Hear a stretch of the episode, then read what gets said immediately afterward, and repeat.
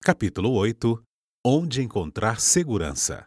Imagine dois jovens, de vinte e poucos anos, cortando lenha nos dias do antigo Israel, há três mil anos.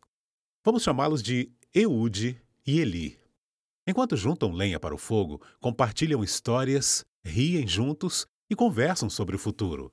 Então, acontece sem querer. Eude, ao girar o machado com toda a força, erra ligeiramente o alvo.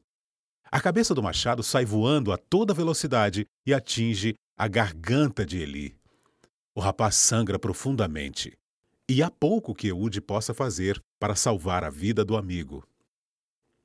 Embora tenha sido um acidente, Eude reconhece que sua vida será tirada em seguida.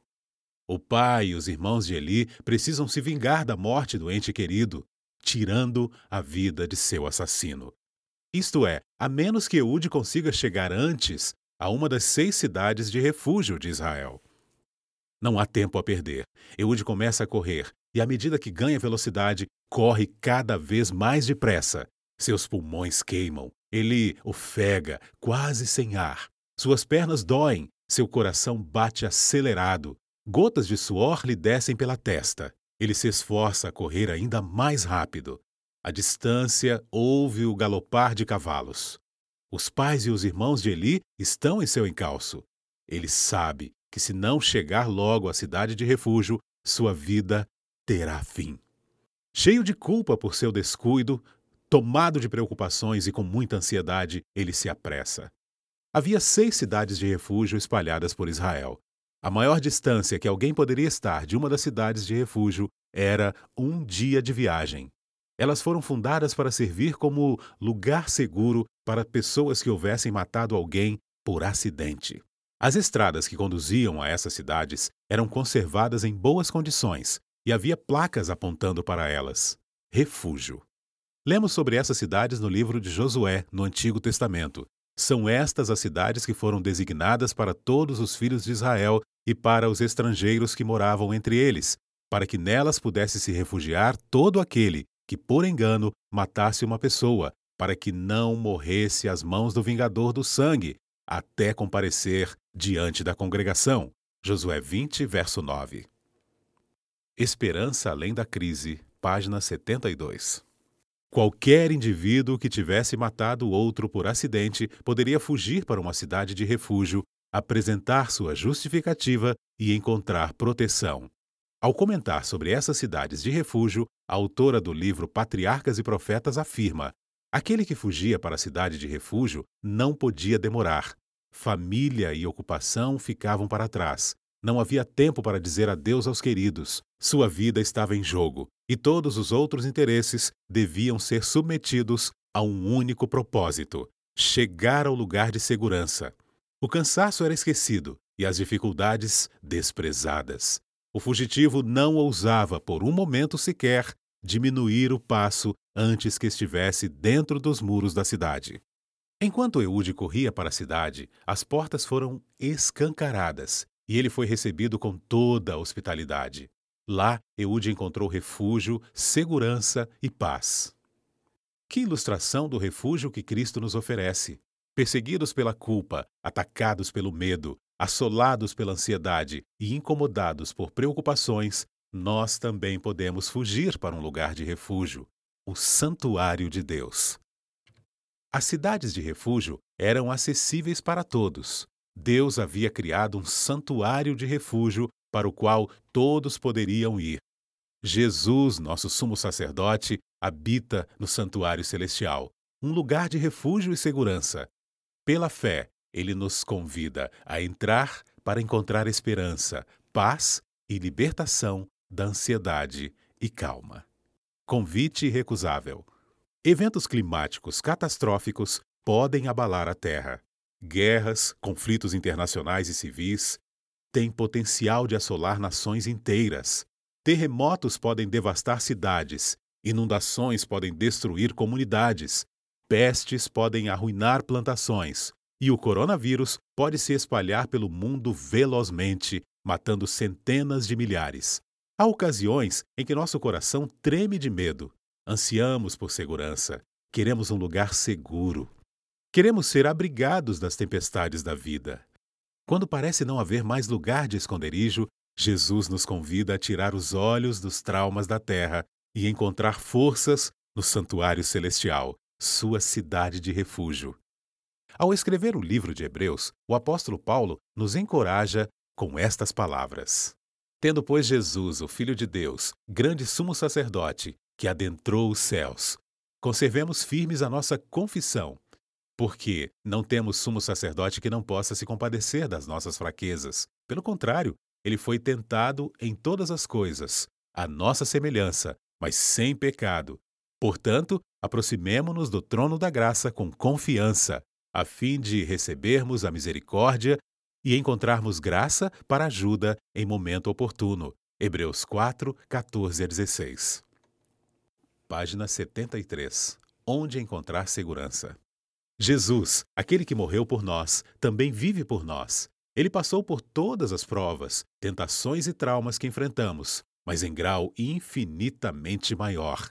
Não há nada em nossa experiência humana que ele não entenda ou nunca tenha sofrido. Por isso, Cristo nos convida a entrar em Sua presença pela fé, no santuário celestial, a fim de encontrarmos graça para ajuda em momento oportuno. Você está passando por um momento de necessidade? Anseia por um lugar seguro, um local de refúgio e segurança? Jesus o convida a se refugiar. Acesso imediato. A mensagem central do ministério sumo sacerdotal de Jesus no Santuário Celestial é que, por intermédio dele, temos acesso ao Pai. Temos esse privilégio por causa de Jesus Cristo que intercede por nós. Não existe experiência que enfrentamos na vida que nosso sumo sacerdote celestial já não tenha passado e não compreenda. Nosso sumo sacerdote nos entende. Ele se identifica conosco. Nosso sumo sacerdote venceu por nós. Ele nos perdoa, nos liberta e nos dá poder. O apóstolo acrescenta: por isso também pode salvar totalmente os que por ele se aproximam de Deus, vivendo sempre para interceder por eles. Hebreus 7, 25. As Escrituras revelam que cada um de nós tem uma cidade de refúgio. Por isso, Deus, quando quis mostrar com mais clareza aos seus herdeiros da promessa que o seu propósito era imutável, confirmou-o como um juramento.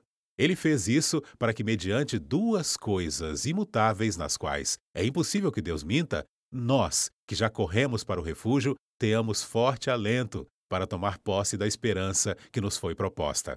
Temos esta esperança por âncora da alma, segura e firme, e que entra no santuário que fica atrás do véu, onde Jesus, como precursor, entrou por nós, tendo se tornado sumo sacerdote para sempre, segundo a ordem de Melquisedeque.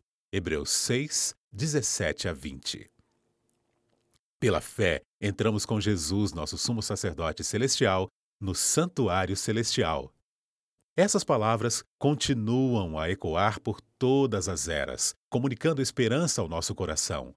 Pela fé, podemos planar rumo à eternidade. Pela fé, podemos habitar nos lugares celestiais com Cristo. Pela fé, podemos encontrar um lugar de refúgio e segurança no santuário de Deus.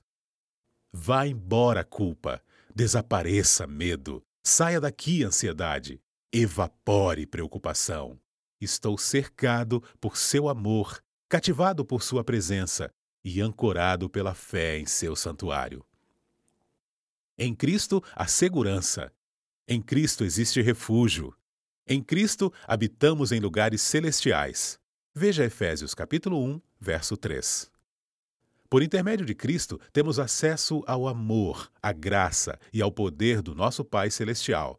Por intermédio de Cristo, entramos na presença do Pai, pela fé no santuário celestial e achamos refúgio. Em todos os desafios da vida, podemos contar com estas promessas. Deus é nosso refúgio e fortaleza. Deuteronômio 33, verso 27, nova versão internacional da Bíblia. Deus é nosso refúgio e fortaleza, socorro bem presente nas tribulações. Salmo 46, verso 1. Para muitos, sou motivo de espanto, mas tu és o meu forte refúgio. Salmo 71, verso 7. Página 74 o menino e o soldado. Durante a Guerra Civil Americana, um jovem soldado no Exército da União perdeu o irmão mais velho e o pai na Batalha de Gettysburg. Decidiu então ir a Washington, D.C., encontrar o presidente Lincoln e pedir dispensa do serviço militar a fim de voltar para casa e ajudar a mãe e a irmã no plantio da primavera na fazenda. Quando chegou a Washington, depois de receber permissão de seus superiores para reivindicar sua solicitação, ele foi à Casa Branca, aproximou-se do portão e pediu para ver o presidente. O guarda de plantão lhe disse: Você não pode ver o presidente, jovem. Não sabe que estamos em guerra? Ele é um homem muito ocupado. Agora vá embora, filho. Volte para a batalha, que é seu lugar. Então, o jovem soldado virou as costas, muito desanimado, e se assentou no banco de um parque que ficava perto da Casa Branca. Naquele momento, um garotinho o abordou. Soldado, você parece triste. Qual é o problema? O soldado olhou para o menino e abriu o coração. Contou sobre a morte do seu pai e do irmão na guerra. Mencionou também a situação desesperadora de seu lar. Explicou que a mãe e a irmã não tinham ninguém que lhe ajudasse na fazenda. O garoto escutou e respondeu: Eu posso ajudar, soldado. Pegou o jovem soldado pela mão e o conduziu de volta ao portão de frente da Casa Branca. O guarda pareceu não notá-los, pois não os deteve. Seguiram o caminho e passaram direto pela porta de entrada da Casa Branca. Lá dentro, depararam-se com generais e oficiais de alta patente, mas nenhum deles lhe disse uma palavra. O soldado não conseguia entender por que ninguém tentou pará-los. Finalmente chegaram ao salão oval, onde o presidente estava trabalhando e o garoto nem sequer bateu a porta. Simplesmente passou pela porta e levou o soldado consigo. Atrás da escrivaninha estava Abraão Lincoln e seu secretário de Estado analisando os planos de batalha que estavam em cima da mesa. O presidente olhou para o menino e para o soldado, então disse: Boa tarde, Ted. Pode me apresentar seu amigo? E Ted Lincoln, o filho do presidente, disse: Papai, este soldado precisa conversar com você. O soldado apresentou sua situação para Lincoln e imediatamente recebeu a dispensa que desejava. Ted Lincoln, o filho do presidente, não precisou implorar nem suplicar para ver o pai. Não precisou bater a porta. Entrou direto e seu pai ficou feliz em vê-lo. Jesus tem acesso imediato a seu pai. Ele nos conduz pela mão e nos leva diretamente à presença de Deus. Ao olhar para Jesus, estamos seguros. Na vida cristã, faz toda a diferença para onde olhamos.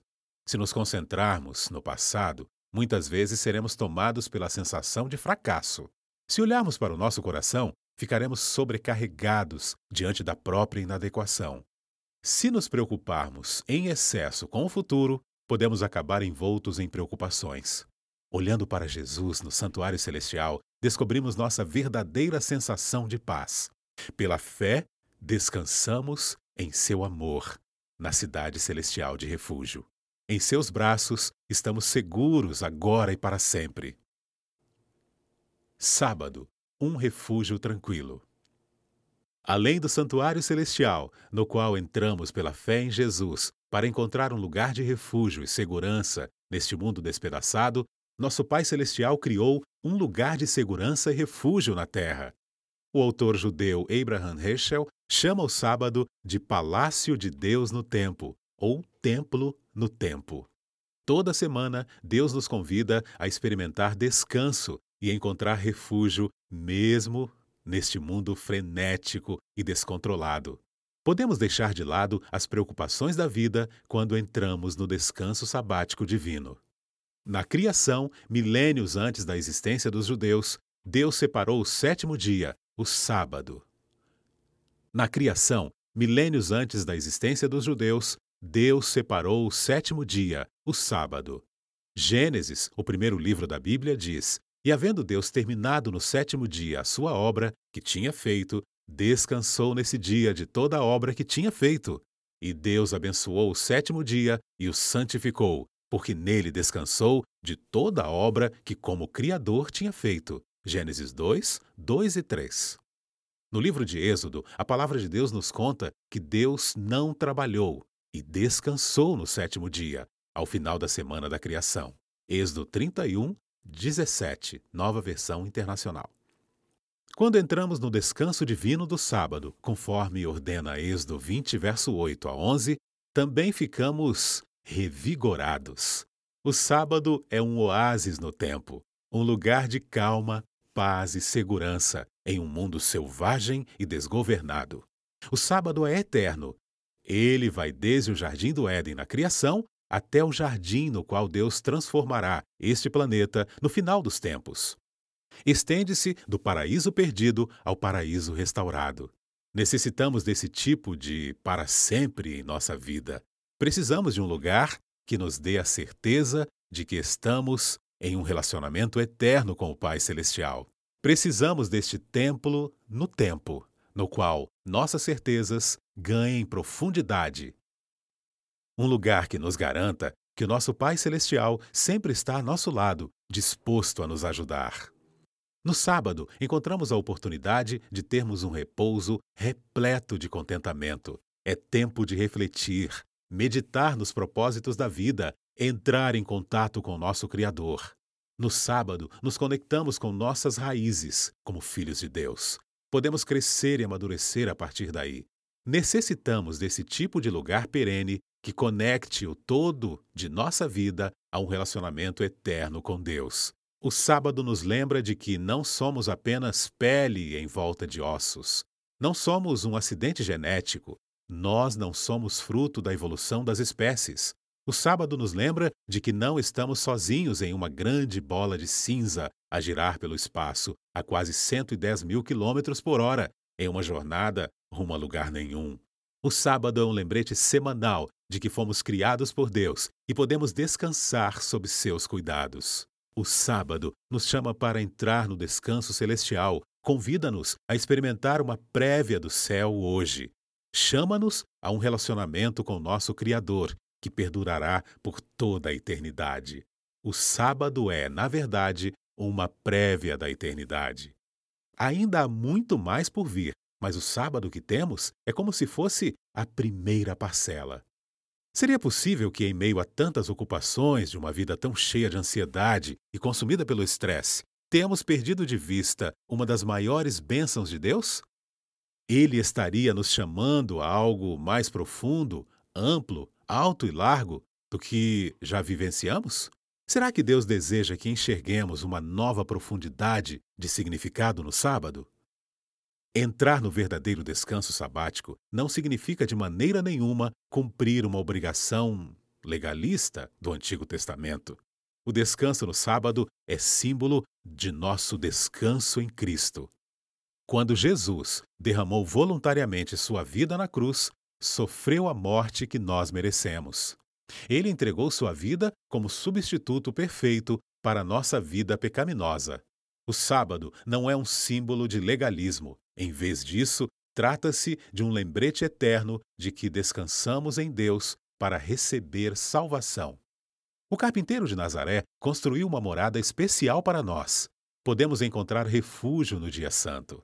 Nesse lugar, tempo, permanecemos seguros. No sábado, a obra se completa.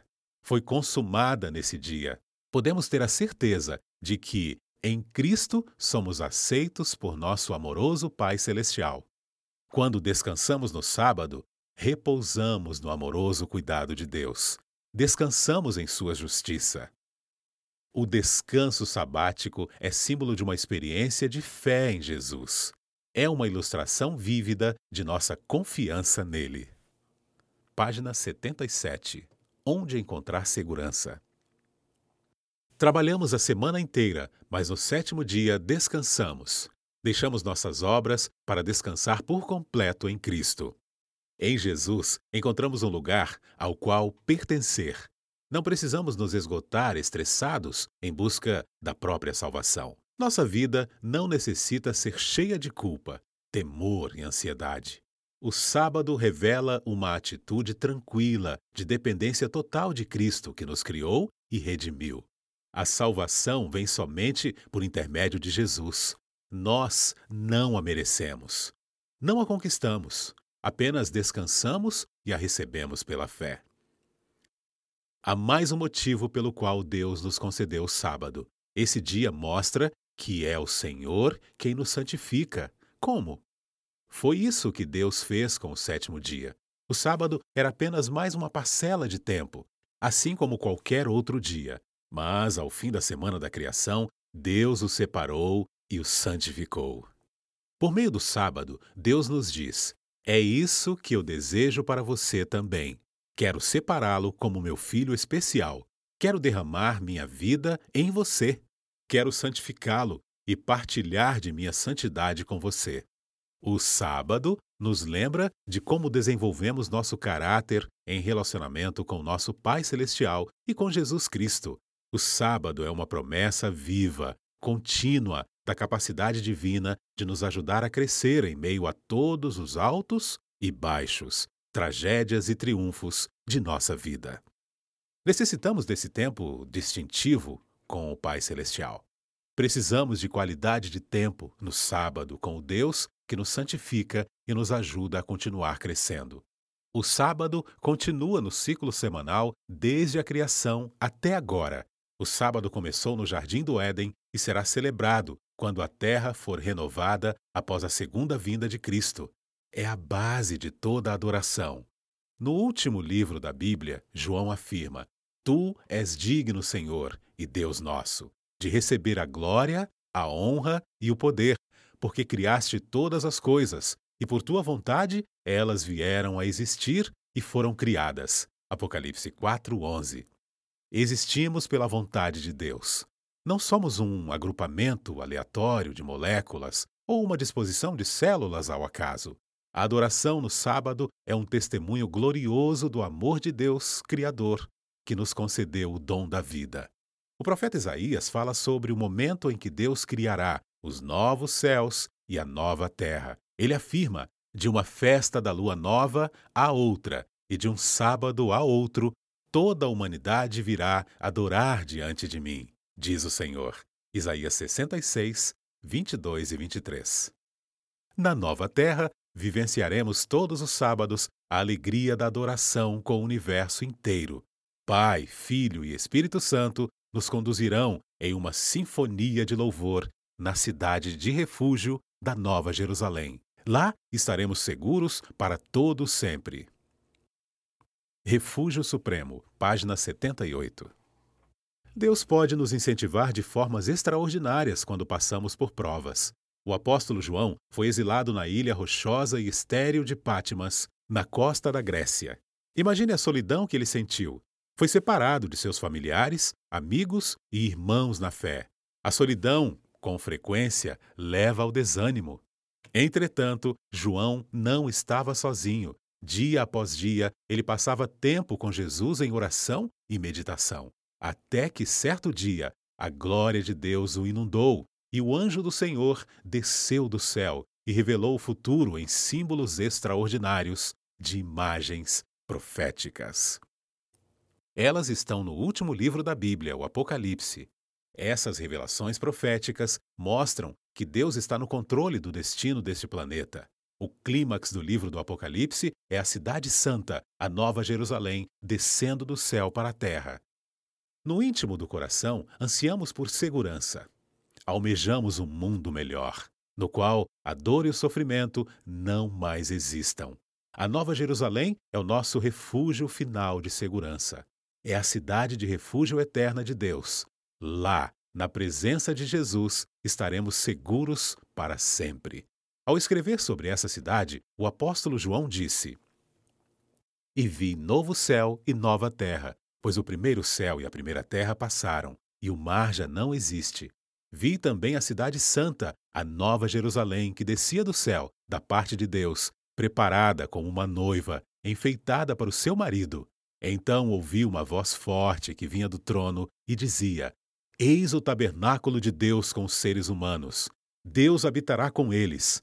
Eles serão povos de Deus, e Deus estará com eles e será o Deus deles e lhes enxugará dos olhos toda lágrima, e já não existirá mais morte, e já não haverá mais luto, nem pranto, nem dor, porque as primeiras coisas passaram.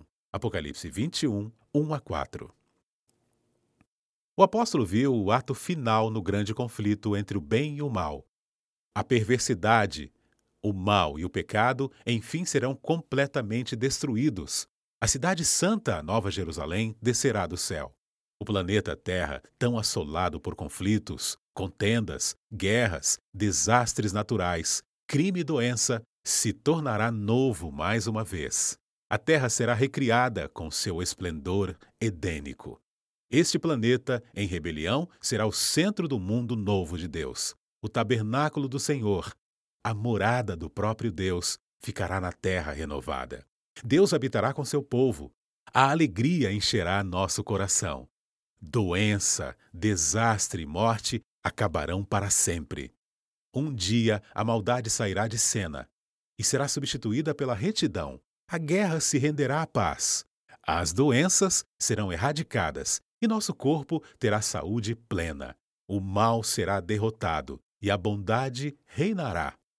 A pobreza abrirá caminho para a fartura. O diabo será definitivamente destruído. Todos reconhecerão Jesus como Senhor dos Senhores e Rei dos Reis. Embora o mal pareça tão forte, a maldade tão grande e o pecado tão poderoso, a testemunha fiel e verdadeira, o Cristo ressurreto, o governante sobre os reis da terra, o verdadeiro Rei dos Reis, voltará. E nós viveremos com ele para todo sempre, pelos séculos dos séculos. Nossa atitude deve ser semelhante à de George MacDonald, um grande pregador e escritor escocês. Conta-se que, certo dia, ele estava conversando com o filho sobre o céu e os profetas e ouviu do rapaz: Parece bom demais para ser verdade. Um sorriso brilhou no rosto barbudo de MacDonald. Não, replicou, é tão bom que deve ser verdade. O velho pregador estava certo. Nenhuma mente humana seria capaz de inventar um fim tão glorioso para o conflito entre o bem e o mal. As alegrias do céu ultrapassam em muito nossa compreensão. Nosso Pai Celestial preparou algo para nós que satisfará cada necessidade de nosso coração. Acima de tudo, estaremos contentes, porque viveremos com Jesus por toda a eternidade. O amor incondicional de Cristo continuará a encontrar novas maneiras de proporcionar alegria a nosso coração e nos fazer felizes. No mundo renovado, descobriremos que Deus encontra sua maior alegria em fazer seus filhos felizes.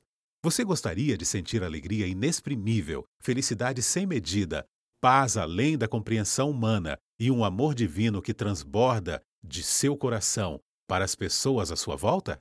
Gostaria de ter saúde plena, energia ilimitada e vitalidade interminável? Gostaria de desenvolver cada talento, explorar mundos incontáveis, viajar para vastas civilizações que jamais sucumbiram ao pecado e descobrir continuamente novos mistérios do universo? Gostaria de fazer amizade com os maiores intelectos que já viveram e desenvolver relacionamentos profundos e duradouros? O céu não é bom demais para ser verdade. Ele é bom demais para não ser verdade. Tudo isso é para você. O céu é seu lugar. O céu é seu lar. Que tal abrir o coração para o Cristo vivo e entregar toda a sua vida a Ele? Aceite seu amor, receba seu perdão, peça-lhe poder para viver uma nova vida e se alegre por ser filho de Deus. Tomando uma decisão ao lado da verdade da palavra de Deus, você estará seguro no amor do Pai e será preparado para viver plenamente na Nova Jerusalém. O céu não é bom demais para ser verdade. Ele é bom demais para não ser verdade. Tudo isso é para você. O céu é seu lar. Que tal abrir o coração para o Cristo vivo e entregar toda a sua vida a Ele? Aceite seu amor, receba seu perdão, peça-lhe poder para viver uma nova vida e se alegre por ser um filho de Deus. Tomando uma decisão ao lado da verdade da palavra de Deus, você estará seguro no amor do Pai e será preparado para viver eternamente na Nova Jerusalém. Referências: Ellen G. White, Patriarcas e Profetas, Tatuí, São Paulo, Casa Publicadora, 2014, página 517. Ver Abraham Joshua Reichel. O Shabat, São Paulo, Perspectiva 2012, página 22. Philip Yancey. Decepcionado com Deus. São Paulo, Mundo Cristão, 2004, página 97.